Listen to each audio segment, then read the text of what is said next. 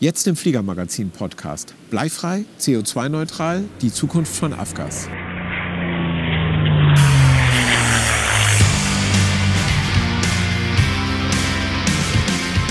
Hallo und herzlich willkommen zum Fliegermagazin Podcast, dem Podcast von Piloten für Piloten in der allgemeinen Luftfahrt.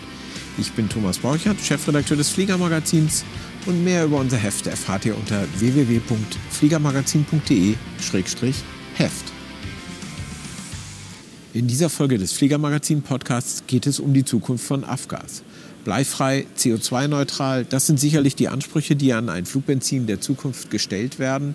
Darüber haben wir mit einer Runde von Experten auf der Aero 2023 diskutiert und hier präsentieren wir euch den Mitschnitt. Wir wollen ein bisschen darüber reden, ob es äh, und wie und wann äh, es eine Zukunft von Afgas geben kann, die erstens mal bleifrei und dann vielleicht auch irgendwann CO2-neutral ist.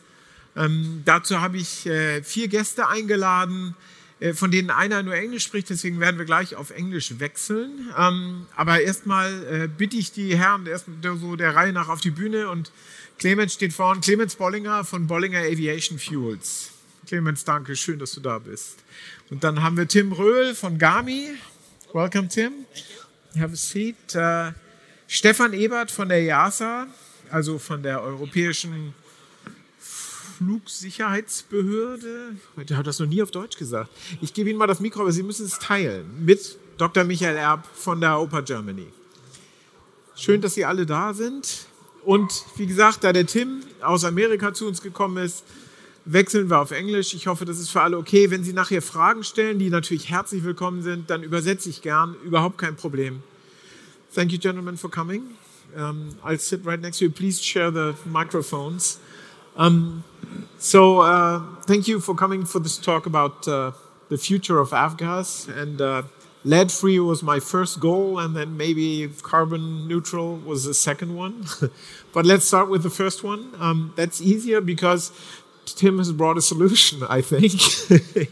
um, what this? So, Tim is representing a company called Gami, and Gami has developed a lead-free avgas. Can you tell us a little bit about the status Sure, currently in the US and then also in Europe. Testing one, two. Yeah. Uh, thank you. Uh, appreciate the opportunity to come and talk about our G100 UL fuel.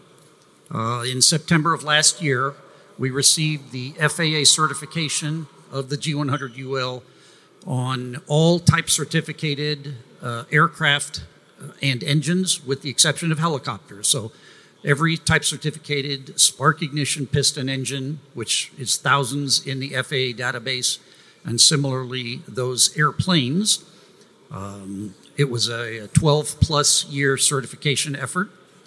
With that in hand, we are now working towards developing the infrastructure to manufacture the fuel and begin the distribution of that. Um, our focus is to first uh, begin the distribution to the state of California, California is currently um, under intense environmental pressure. Uh, they've already banned the sale of 100 low lead in several airports there. Many more are on the verge of banning it. Banning it. Um, there is a court order in place called a consent decree uh, from a lawsuit that was filed in California in 2014 and settled in 2015 wherein 38 defendants in that lawsuit, which were basically all of the avgas manufacturers and distributors and resellers, uh, all the major ones in the state of California, agreed to stop selling 100 low lead as soon as a lower lead fuel was available, and uh, with an agreement that the lowest lead fuel would be the one that should be available. Uh, we believe that once we start distributing the unleaded fuel, that it will likely result in the rapid transition in the state of California uh, to ban further sales of 100 low lead.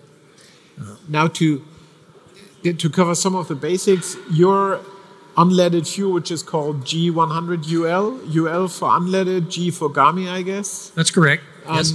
So it is completely mixable Yes. in the in the aircraft tank with regular It Avgas. is. It is approved. Um, it's fully fungible, as we say, or miscible with 100 low lead in any proportion. Uh, also, in the tanks at the airport, Right. it is uh, approved by the FAA to begin the transition simply by adding the G100 UL into the 100 low lead, and from that point on, the lead eventually decreases. Uh, in similar fashion, the color of our fuel is green, and um, as the mixes occur, some variation in the color is allowed. So, you know, we had certain requirements when we designed the fuel initially, now 13 years ago, um, that it needed to be fully fungible with 100 low lead. It had to be uh, petroleum based and made out of available chemical components that are in the industry. Um, it had to have good material compatibility. Uh, it had to require no changes to the airplane, no operational changes by the pilot, and it does meet all of those requirements. So it is what what's commonly called a drop-in replacement. It is what we call a drop-in fuel, although Right. the definition of drop-in has been changed by I know. by many along the, the time. But Yeah. uh, as far as we're concerned, it is a true drop-in replacement. Now the approval process is somewhat, well, let's call it unusual, specific, whatever, in that it is approved via a supplemental type certificate of Deutsch. That's correct. That's correct. Yeah, my company or companies, because we also have another company called Tornado Alley Turbo, and we manufacture turbocharging systems as an aftermarket modification.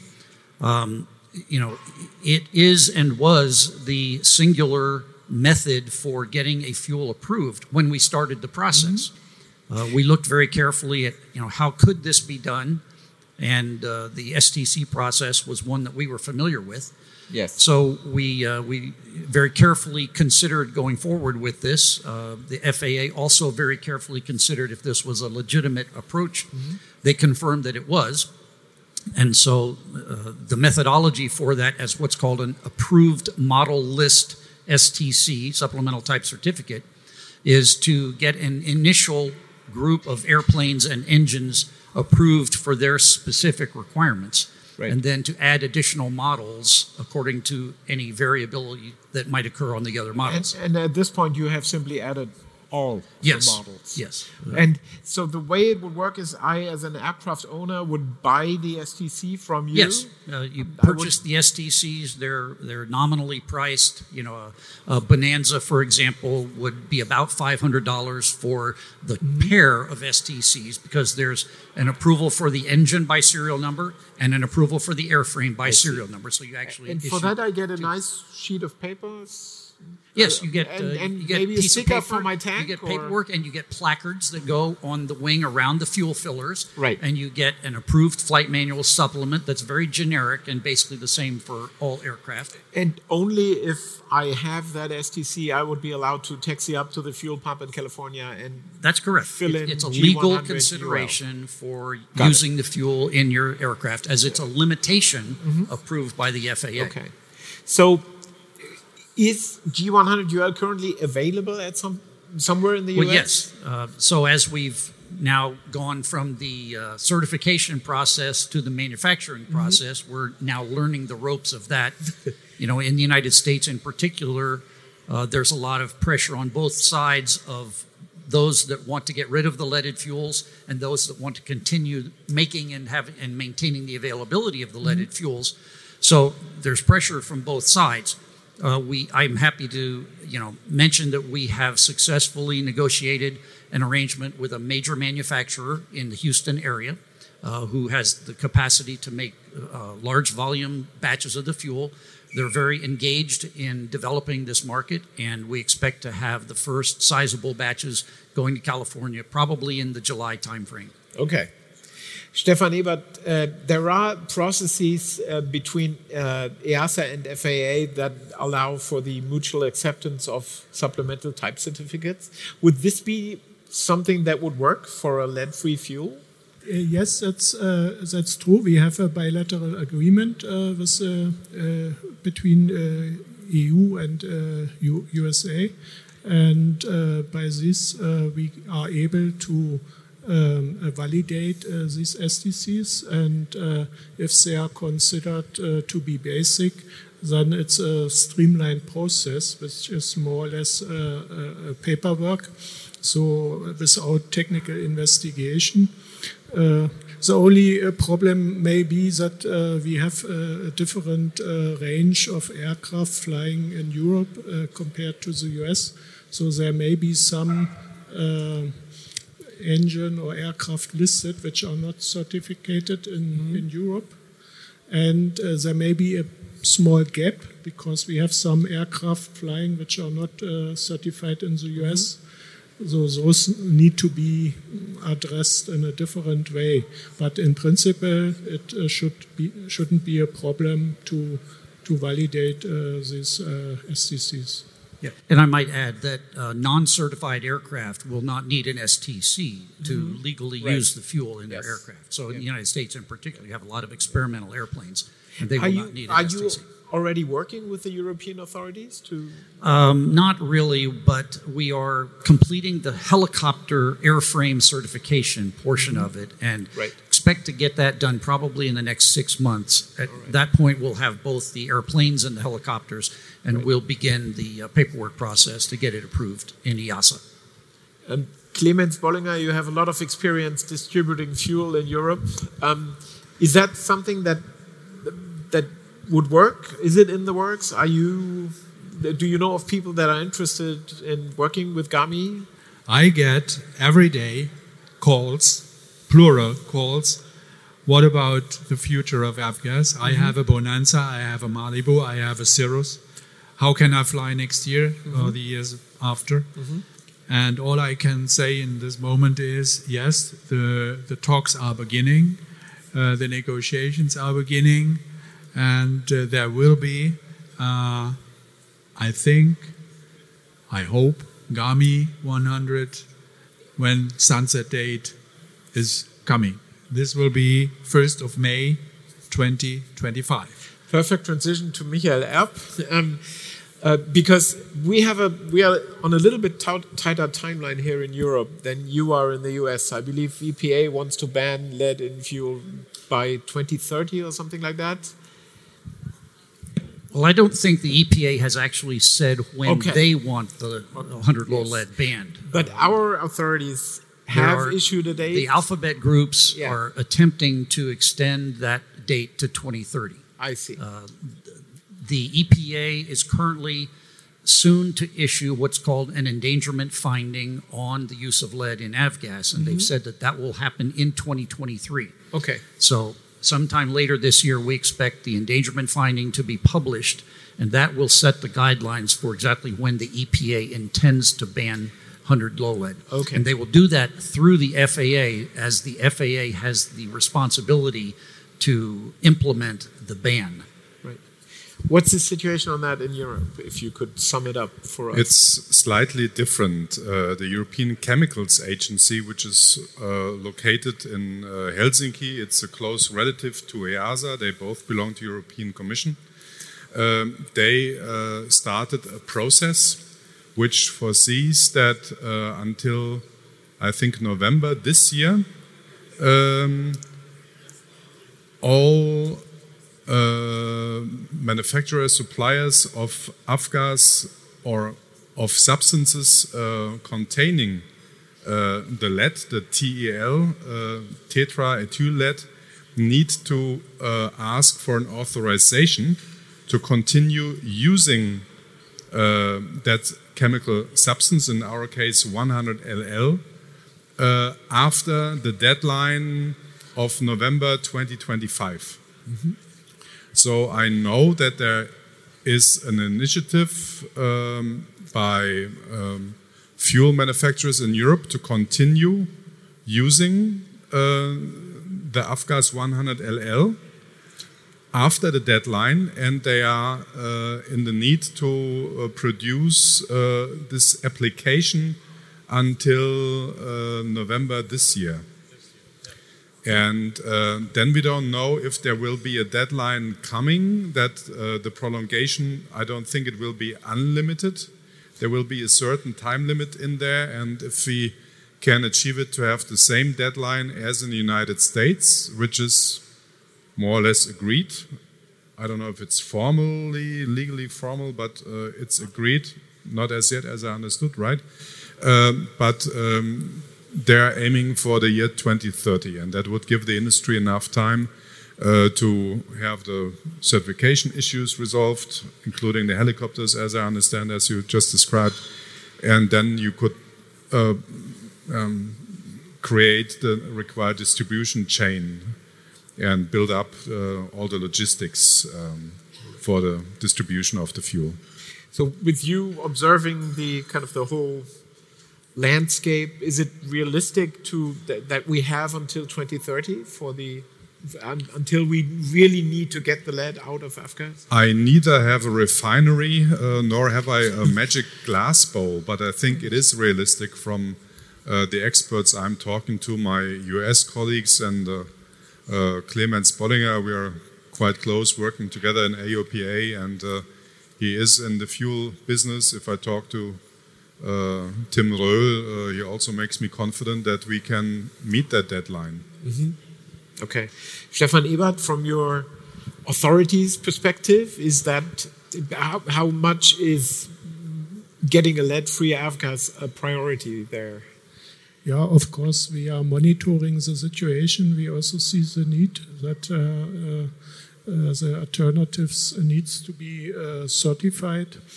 Uh, there's already in the mid-octane range of, uh, of alternatives unleaded fuels available, UL91, UL94, the, the Swedish 9196 UL. But for the high octane fuel, we still need uh, to do uh, our uh, certification work but we are prepared for it, and uh, for sure it's also a high priority item yeah. Uh, as we see the, the need uh, to support this transition. We also do our best in supporting the industry with regard to the authorization for the tetraethyl lead usage after the sunset date. Uh, unfortunately, we were not successful in the first step to get an exemption from this uh, REACH Annex 14 uh, authorization request, but at least we hope we can get this uh, um, authorization, also supporting uh, the, the, position from the industry from our point of view. Yeah, to ensure that the transition can be made in a timely manner and not to avo- in order to avoid interruption of fuel supply. Now, uh, Tim, for my next question, you may be the right person to ask because you're from the US and you observe the US market. You may be the wrong person because you're partial to the process. But is Gami's fuel the only game in town? Yes. and, and the reason I say that is we've spent a good deal of time and energy in evaluating candidate fuels in general. Um, the latest news we have from the Eagle organization, which is the newly formed Elimination of Aviation Gas Lead Emissions group, which utilizes the PAFI, the Piston Aviation Fuels Initiative FAA contingent, where candidate fuels are tested at the Atlantic City test facility. There are only two candidate fuels currently in that process. And about three weeks ago, we learned that both of them had been withdrawn from consideration right. due to problems with the fuel's deposits. Um, each of those fuels, one by Phillips 66 and another by Lyondell LyondellBasell and VP Racing, contain another toxic metal organometallic compound. In this case, it's MMT, mm-hmm. which is a manganese based uh, metal additive that's well known in the industry. It's been around for 40 years. The problem with that as another metallic additive is it leaves very bad deposits in the combustion chambers. And they're using it in uh, concentrations higher than they've ever had to use it in the past. So the deposits are even worse than they've been when that fuel has been tried in auto fuels. So the, the word is that those two fuels are currently out being reformulated, but I don't frankly think that either of them has a snowball's chance, as they say, uh, because they contain this difficult material. Um, so, in the absence of that, I don't know of any other viable candidates. How about the uh, additives in GAMI fuel? Are those problematic from an environmental standpoint? I'm sorry, say again. The, problematic the, from the, a- the stuff you use in G, making G100 UL, yeah, is that um, well, there's various components in the G100 UL. Um, I think there shouldn't be any issues with the use of them in the United States. I think it is yet unknown whether or not it's going to be problematic to bring those things into the EU. It may be that they have to come in under the similar application and use approval basis, but we'll have to find out when we get to that point. Stefan Ebert, have you looked at that already, or uh, is that too early? Naja, there are two t- uh, toluidines, which are aromatic amines, which are used in the in the GAMI fuel, as far as I understand, and they need to be re- re- registered according uh, the REACH regulation. Uh, one of these is already registered, but for a smaller amount of usage. Uh, the, the other component, uh, this paratoluidine, uh, needs to be registered yet. Uh, but at least with one of the component, uh, it should be easily possible to introduce it. So, assuming we have until 2030 and we do see a kind of a silver lining on the horizon until then uh, to get the lead out of avgas, Michael, how, how much pressure until 2030, which is still seven years out, will be on general aviation to then get carbon neutral and to have a CO2 neutral uh, fuel? That's a very good question. I think we are all under public pressure uh, when we are using fossil energy nowadays. Um, if we follow the heated up debates that are going on, and uh, I think today uh, in, in Berlin uh, we have some activities of certain environmental protection groups again, and uh, uh, we will not be able to totally ignore that. Uh, and the sooner we can find a sustainable replacement for our today's fuels, uh, the better. But um, we all don't know how the political processes are going to develop. But um, well, we use this analogy uh, this morning. It's like a patient coming in the emergency room. Uh, uh, it's bleeding, uh, and we need to stop the bleeding now. That would be the the challenge to get the lead out of the fuel. And then we've got to take a closer look at the patient uh, who might need another diet. So we fix the lead thing first, and then we can focus on the sustainable fuel. And as we see that um, the airlines uh, are going strongly to sustainable aviation fuels, then I think in their slipstream we might also get something that can help us. And uh, also in the automotive industry, we uh, are now aware that uh, there will also be for piston engines a sustainable fuel uh, offered. Um, That's we don't the know famous e-fuels that were Yeah. in discussion so exactly. much We don't know yeah. about the price, not anything yet, but there will be something, and um, we are hopeful that we can also use this automotive fuel as a basis for a future aviation gasoline, and maybe with your additives Yeah. uh, uh, added uh, to it and uh, how to say blended to it, then that might be a solution. But I'm not a chemical expert. After Well, glad you- 10th grade, I was happy to get rid of chemistry at school, but um, let's see what is possible. Tim, could uh, could G100 UL be made from a synthetic fuel of whatever kind? Well, I think uh, from what we know today, and of course, there's a lot of developing technology. Um, some components of what's in the G100 UL can be made through sustainable means today. Um, probably those components are expensive today. So, as Dr. Erb said, you know, step by step. First, Right. let's get a fuel that works, and then we'll see if we can make it sustainable. How much of a topic is general aviation becoming carbon neutral in the US? Um, it it is just raising its head, is how I would say. Um, it, I think people have a realization that the problem right now is lead, and we need to get rid of that. Um, but eventually, uh, probably there will be enough pressure on it being a fossil Right. fuel to have to be dealt with.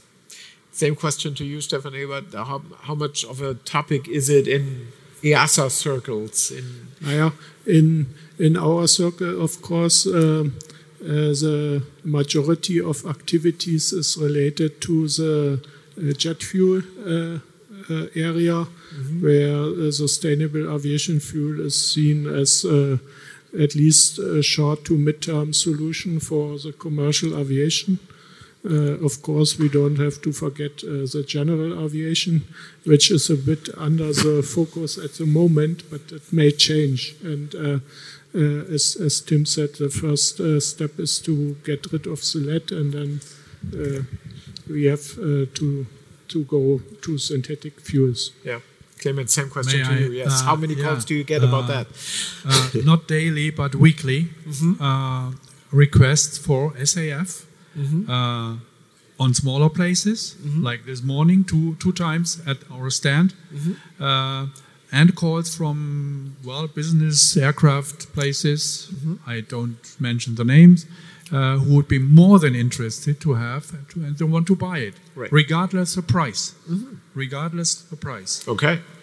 You know, so it's it's not only rising the head in Germany; uh, they are always standing. Let's say But that's more regarding to kerosene, to Jet A.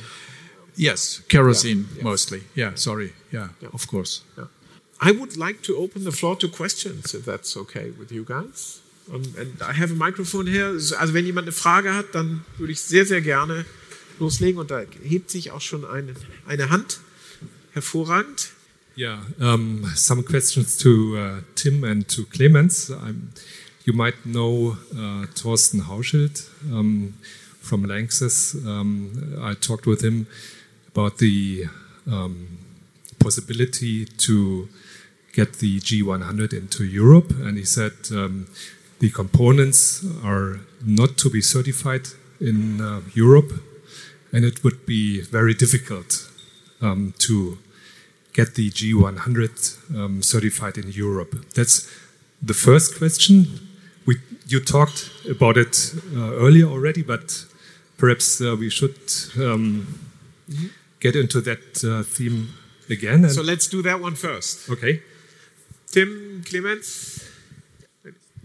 Okay, well, I did address that earlier. That um, we're we're unsure whether or not some of the components, and specifically the aromatic amines that uh, currently come from Lanxess, uh, what the process will be to get those approved in Europe.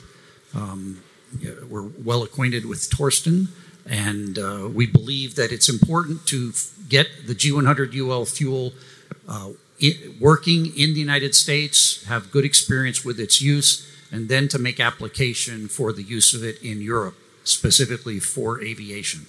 So that combined with um, an attempt to extend the date to ban 100 low lead so that we have time to deal with these issues. Stefan Ebert or, or Clemens, uh, whoever wants to comment further. No, I, I would I would underline what Tim said. Uh, we had this discussion with Torsten in Cologne, indeed, and in my impression, it was, yeah, he, he mentioned it correct, but uh, I mean, it should it should be solvable, probably. I hope, because otherwise we have the next problem. And Stefan Ebert, maybe. Yep, there it is. Yeah, there are two components, and one is already approved, but for smaller usage, also up to Yeah, for 1000 very small charge, he said. Yes, yes, and this needs to be extended. But as I'm not an expert in REACH, but at least uh, what we were told that it's not a problem uh, to get this extension. Uh, the other component is not registered yet, and that's a longer process taking He said some about time. 10 years. Yeah, maybe not 10, but I don't know, five Okay. or six. We Uh, have seven. uh, but I hope uh, that uh, maybe the few can be also, uh, only used with one of these uh, amines and, and therefore introduced in Europe. But this I don't know. Okay, and here comes my second question.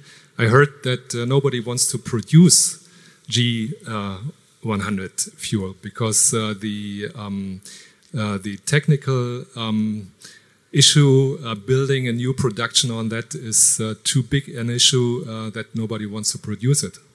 That is inherently false. Um, we have been engaged with several producers. Uh, we've got one lined up uh, who is ready and willing to produce it. They can produce it in large volumes, so we're talking millions of gallon batch sizes. They can turn those batches at least once a month, and this is just for starters.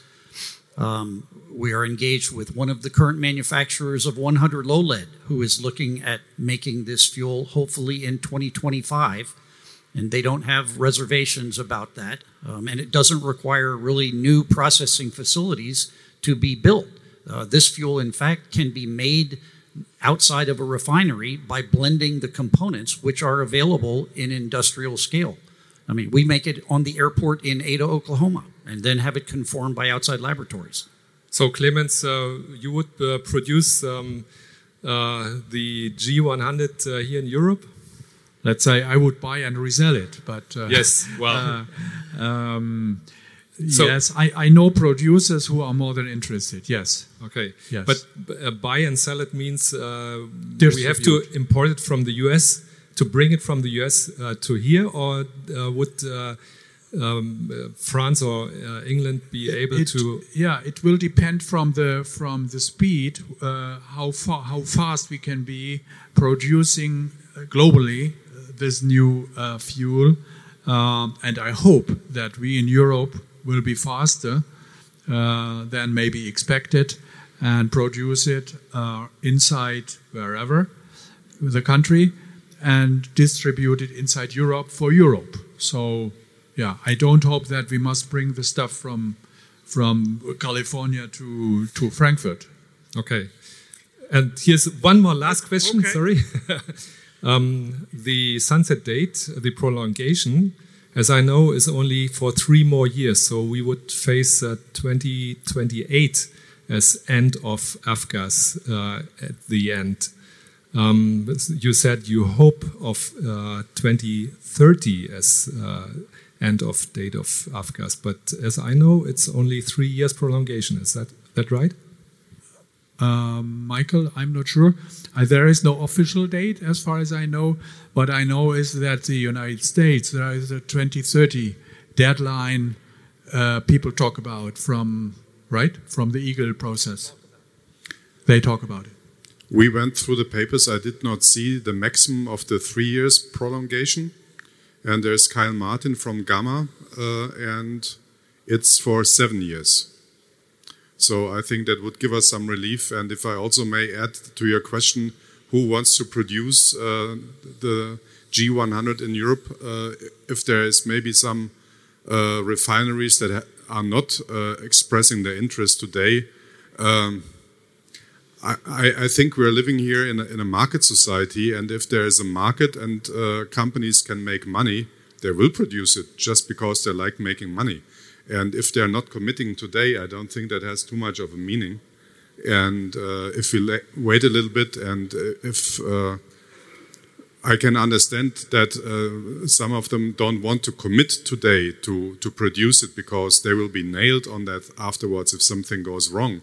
But uh, I trust they all want to make money uh, and they will have hopefully the capacity to produce this and um, then it's uh, such small amounts um, that uh, I don't think there are any limitations in the refineries to, to produce our future Avgas. Yeah, I, I would add that we have been approached by multiple European entities who are very interested in making the fuel, and we're pretty much just saying, stand by, we'll, we'll get back to you on that. Uh, but uh, certainly there is interest in making the fuel. That's very good to know.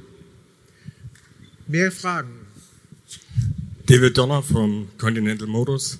My understanding is the, the GAMI fuel is certified by an STC, so, and using this in Europe needs to be validated. Is the process started or is there TC validation already in place? That is not yet really begun. We're aware of how to do the process. We hold other STCs that have been through EASA validation, and it's pretty straightforward, as Stefan mentioned. Um, we are still completing the total list of approvals uh, for the helicopters, and it's our intention to then begin the paperwork process with EASA. Weitere? Ah, ja. Just is there a timeline scheduled already, or Well, I think we expect to complete the helicopter certification in 2023. I'd say hopefully within the next six months because there's a limited number of additional tests that would need to be done. And immediately thereafter, we would make application to EASA. And I would think within a six month time frame, we should have the validation if it all goes smoothly. And once again, that is to the, uh, oops, sorry, wrong place I'm standing in. Um, that is related to those models that are models and aircraft airframe, airframe engine combinations that are on your AML and are certified in, in Europe, right? That's so correct. It might get difficult for, say, uh, Robin or uh, something that is not on your AML. Yes, for, for aircraft whose type certificates are done outside the US FAA, we'll have to address the specifics of those aircraft. Right. However, in similar fashion, that we were fairly straightforward able to add thousands of different airframes and engines after our initial certification by doing the substantiation necessary to prove that the data supports the approval, I should think we should be able to do so by similar means in EASA. Right, yes. Weitere Fragen? Ja, gern. So, is my understanding correct that the real bottleneck is the REACH legislation? So, once this has been overcome, uh, there are good chances to introduce G100 in Europe and also sell it and produce it. Yes, agreed. I would like to add that we have various bottlenecks, and that's maybe the most narrow one that we are having. Good afternoon. Uh, Kyle Martin from the General Aviation Manufacturers Association. One of the alphabet soup, don't hold it against me. Just one remark to clarify the record. There two candidate fuels in PAFI have not been withdrawn, is my understanding. The testing is scheduled to continue until July. Uh, so just want to make that point clear. Um, and also, welcome the proposal or idea to get an EASA validation. I'm guessing from what you said, Tim, that GAMI would be the applicant for a validated STC with the EASA, if I understood correctly, which is good news. Yes, I believe so. Okay. Uh, second question then is the standard approach for fuels approval has long been the ASTM fuel standardization process, and that's kind of how the fuels are referenced on TCDs, TCDSs, how the quality is controlled at fuel farms and delivery systems. How do you propose to overcome that or find another way of doing that with a fuel that's built, designed to proprietary Well, formulation? GAMI's fuel, as approved by the FAA, contains a specification that is uh, essentially similar to an ASTM specification. It's defined by ASTM specifications, uh, much of them the same those that that work for 100 low lead. Um, we realized that those ASTM specifications are a document of commerce. They define what the buyer wants to purchase, and the seller knows what to make, and that is the, the beauty of those specifications. And in similar fashion, the uh, G100 UL specification is very detailed and actually has additional constraints on it outside of those that control 100 low lead today. So it's a very state of the art specification. It's been looked at by major corporations that make 100 low lead today, and they don't seem to have any problem with building the fuel per our specification. Weitere Fragen? Okay, I, I'm missing one question, so I'm going to ask it. um, how much is it? Well, I think we believe that the price will be comparable at the time that the pilot gets to purchase it. The, uh, the raw materials in the fuel are slightly different than what one normally finds at the refineries that make 100 low lead.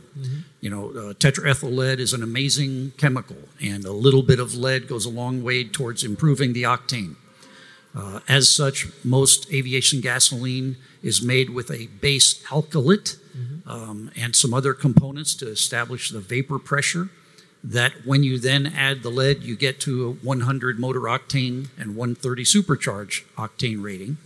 If you simply take the lead out of that fuel, the remaining fuel would have about a 94 motor octane, and uh, that's just not going to satisfy the needs of the fleet.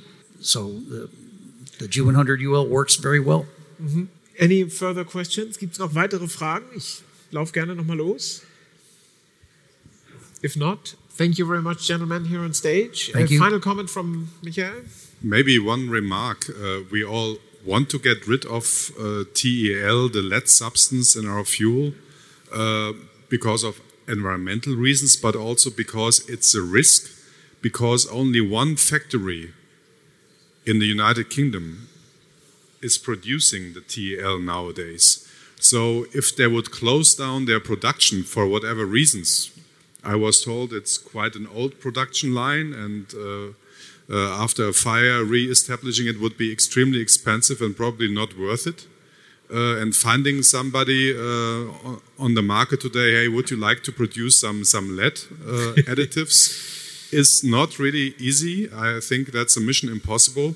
So in order to uh, assure that we will have an Avgas in the future, we need to get rid of this lead because uh, this is the one point failure in the whole system. If they would close down, maybe, well, I already talked about the env- environmentalists, if they would put some pressure on them.